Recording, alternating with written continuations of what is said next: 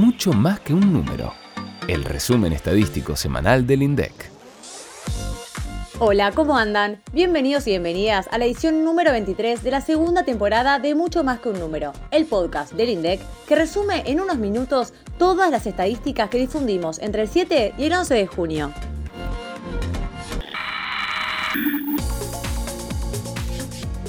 Iniciamos la semana con la publicación del IPI manufacturero, es decir, el índice de producción industrial de abril.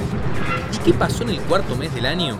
Si lo comparamos con marzo, la serie del IPI sin estacionalidad registró una variación positiva de 0,3%. Sin embargo, en relación con el mismo mes del año pasado, el indicador mostró un aumento de 55,9%. Recordemos que esta elevada tasa de variación muestra la recuperación respecto de los mínimos de abril del año pasado, uno de los meses en donde el efecto de la pandemia fue más fuerte.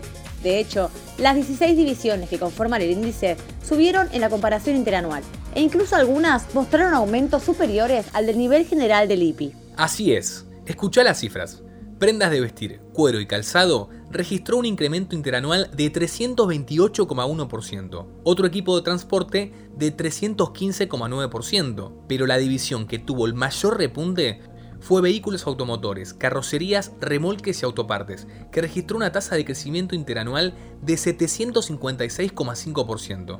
Hay que tener en cuenta que se está comparando con el número índice del año pasado, que fue de 14. Índice de 14 en abril del año pasado, dijiste. ¿A qué te referís con eso? En el INDEC usamos mucho los números índice, porque es una herramienta muy útil para realizar comparaciones en el tiempo. Existen de distinto tipo, ya sea para medir precios o cantidades. Estos números índice básicamente muestran la evolución relativa de una variable en comparación con un periodo base de referencia. Te lo explicamos mejor con un ejemplo. Supongamos que se estableció un periodo base en el año 2004. A partir del primer mes de ese año, se fija el número índice 100, que va a ser el punto de referencia de la serie. Los valores que se registren luego van a medir su variación respecto de ese periodo base. Por ejemplo, si en el periodo siguiente la variable aumenta 20%, entonces el índice pasará a ser 120. O al revés, si cae un 20%, el número índice será 80. Dicho esto, el índice de nivel general del IPI fue de 80 en abril de 2020, cuando el periodo base, que comenzó en 100, corresponde a 2004. Esto significa que el año pasado el IPI estuvo 20% por debajo del nivel que se inició hace más de 15 años. Interesante este análisis, ¿no? Esperen que Andy me está haciendo señas levantando el dedo índice. Seguro tiene algo más para decir de esta forma de medición. Sí, te imaginaste bien. ¿Saben cuál fue el índice de abril de este año? 125,2, que se traduce en el aumento de 55,9 interanual que te comentábamos al principio, aunque no solo creció respecto del nivel de la pandemia.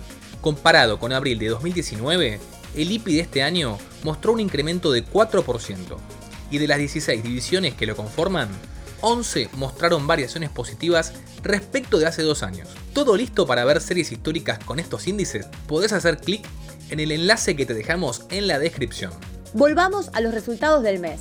Vehículos, automotores, carrocerías, remolques y autopartes, además de ser la división de mayor incremento, estuvo entre las cuatro que más incidieron en la suba del nivel general, junto con maquinaria de equipo, industrias metálicas básicas y productos minerales no metálicos todas ellas asociadas en buena parte a la dinámica de la actividad de la construcción. Y esto nos lleva a nuestro segundo informe de la semana. Como todos los meses, difundimos los datos del indicador sintético de la actividad de la construcción, el ISAC, que resume en un solo índice la evolución del sector a partir del consumo aparente de los principales insumos requeridos en la construcción. El consumo aparente se calcula como la suma de los despachos al mercado interno de producción nacional más las importaciones para cada uno de los insumos que componen el índice general del ISAC. En abril de este año, el índice mostró una suba de 321,3% interanual, la mayor variación de la serie. Y acá también deberíamos ver el nivel del año pasado. El número índice de abril de 2020 del ISAC fue 42, con el año base igual a 100 en 2004. Esto explica en parte la suba de más de 300% en la última medición. Hay insumos que muestran tasas de crecimiento incluso superiores. El consumo de hormigón elaborado, por ejemplo, mostró una suba de 1054,6% en el mes y el de ladrillos huecos de 1012,2%. Cuando se analiza la serie sin estacionalidad, el ISAC registró su tercera caída mensual consecutiva. Fue de 2,2% respecto de marzo, con caídas más pronunciadas en el consumo de hierro redondo y aceros para la construcción, ladrillos huecos y pisos y revestimientos cerámicos. Igual, no todos los insumos mostraron caídas en el mes. Asfalto, por ejemplo, exhibió una suba de 9,5%, cemento Portland de 5,8% y artículos sanitarios de cerámica de 3,7%. Recordá que el ISAC forma parte de uno de los indicadores de coyuntura de la actividad de la construcción. En este informe, además, puedes encontrar datos sobre la cantidad de puestos de trabajo registrados del sector, información sobre las expectativas de corto plazo de las empresas constructoras, su evaluación sobre la situación y hasta la superficie autorizada a construir de obras privadas en 60 municipios representativos de distintas regiones del país. Veo que todos estos datos están en el resumen ejecutivo de la página 3 del informe, pero noto algo distinto y no sé bien qué es. Así es, estrenamos una nueva infografía en la publicación. Con estas modificaciones buscamos dar un salto de calidad en los formatos de difusión para que puedas leer la información estadística de manera clara, simple y accesible para toda la población. Esperamos que les guste y les ofrezca una mayor experiencia en el uso de los datos. En otro informe también estrenamos resumen ejecutivo, en el de accesos a Internet, que esta semana presentó los datos del primer trimestre del año. En la página 3 del informe podés encontrar el detalle de la cantidad de empresas y hogares que tienen acceso a la conexión de Internet. En el promedio de los primeros tres meses del año se registraron 7.248.280 cuentas fijas residenciales, 4% más que en igual periodo de 2020. ¿Este aumento será el reflejo de que estamos trabajando y estudiando más desde nuestros hogares? Mira, es posible, porque en el caso de las empresas, los accesos mostraron una caída de 14,1% interanual y promediaron los 432.941 en el primer trimestre. Y lo mismo cuando consideramos los accesos de las organizaciones en teléfonos móviles. Entre enero y marzo promediaron algo más de 3,5 millones de cuentas, 3,7% por debajo que un año atrás. Lo distintivo de este informe es que podés ver el detalle de los accesos por provincia abiertos por tipo de acceso, es decir, si son fijos o móviles, y por categoría, o sea, si corresponden a accesos residenciales o a las organizaciones. Al sumar todos los accesos a Internet, la provincia de San Juan fue la que mayor suba registró en marzo respecto de igual mes del año pasado un 13,2%, seguida de San Luis y Mendoza. Ingresa a la publicación para ver la cantidad de accesos a Internet que registró cada una de estas provincias. Ya estamos llegando al final de la sección, pero antes queremos comentar los resultados de las estadísticas de turismo internacional con datos de abril. Este informe mensual mide el ingreso y egreso de viajeros a partir de una encuesta que realizamos en los principales puestos migratorios, como el Aeropuerto Internacional de Ceiza y el Aeropuerto Jorge Newbery. Sin embargo, en abril de 2021, el operativo de campo se suspendió en el marco de la COVID-19. Por esta razón, y con el fin de recabar información de los viajes, para asegurar la continuidad de las estadísticas de turismo, se utilizaron para las estimaciones del informe los datos provistos por la Dirección Nacional de Migraciones a partir de los registros administrativos que produce. Qué importancia creciente tienen los registros administrativos para la producción estadística, ¿no?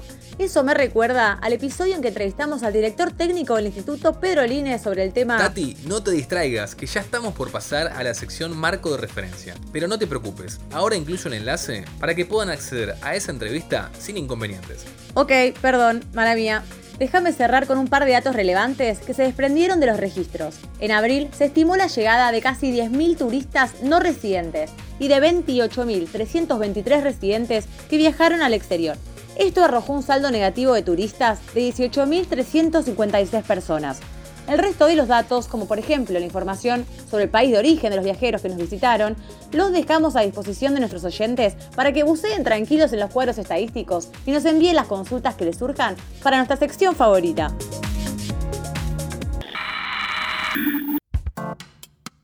Marco de referencia. Es el momento de darle un marco de referencia a las consultas que ustedes nos hacen llegar al 11 32 06 70 10 y a través de nuestras redes sociales en Facebook, Twitter, LinkedIn e Instagram. La consulta de hoy llegó precisamente de Instagram y pregunta lo siguiente. ¿Qué diferencia existe entre la inflación y el índice de precios al consumidor, el IPC? Hola, gracias por la pregunta. Está, está muy buena porque cuando uno habla este, de aumento de precios se suelen utilizar muchas expresiones que no significan siempre lo mismo. Se suele utilizar el costo de vida, se suele utilizar la inflación, la variación del índice de precios eh, y hay que entender los distintos conceptos para saber bien de qué estamos hablando. Vamos a ir este, a ver algunos. El término inflación propiamente dicho lo que significa es el aumento generalizado y sostenido de los precios en una economía. Este aumento de los precios genera un incremento en el costo de vida. Y el costo de vida es la expresión que eh, hace referencia a los distintos gastos que realizan los consumidores para este, su vida cotidiana. Es de esperar que esos hábitos de consumo también vayan cambiando con el tiempo. Pueden cambiar porque un producto subió mucho de precio y entonces que la familia eh, decida comprar otro, sustituir un producto de antes por uno nuevo. Puede surgir porque cambiaron los, gustos de la familia y empiezan a consumir otros productos. Entonces, eh, ese costo de vida va cambiando en función también de los hábitos eh, que van teniendo las familias. Frente a estos cambios en los hábitos de consumo de los hogares, que incluso pueden ser, este, como decíamos antes, mes a mes porque cambiaron los precios, cambió el gusto particular este, sobre un producto, pero justamente por esos cambios el cálculo del costo de vida presenta enormes dificultades a la hora de hacer su medición y su variación en el tiempo, porque debería si no hacerse un relevamiento continuo eh, de cómo son esas modificaciones en la canasta de bienes y servicios que suelen consumir los hogares. Por eso es habitual que las oficinas de estadística utilicen índices de precios al consumidor. Esto nos permite medir los cambios en los precios. Los índices de precios miden una canasta fija de bienes y servicios eh, que representan los hábitos de consumo de los distintos hogares. Y estos hábitos de consumo se hacen en función de una encuesta específica de gasto de los hogares que se realiza generalmente entre cada 5 o cada 10 años. Muchas gracias por responder las consultas de nuestros oyentes, Marco. Llegamos al final de este episodio, pero atención, que te adelantamos lo que difundiremos la próxima semana. Vamos a conocer la utilización de la capacidad instalada en la industria de abril y el indicador sintético de los servicios públicos del tercer mes del año. Además, difundiremos los índices de precios al consumidor, de precios mayoristas, de la construcción y la valorización de la canasta básica total y alimentaria. Todo esto correspondiente a mayo de 2021. Esto ha sido todo por esta semana. Nos despedimos hasta el viernes que viene. Y recuerden prestar atención que las estadísticas están en todos lados y en mucho más que un número, se las contamos.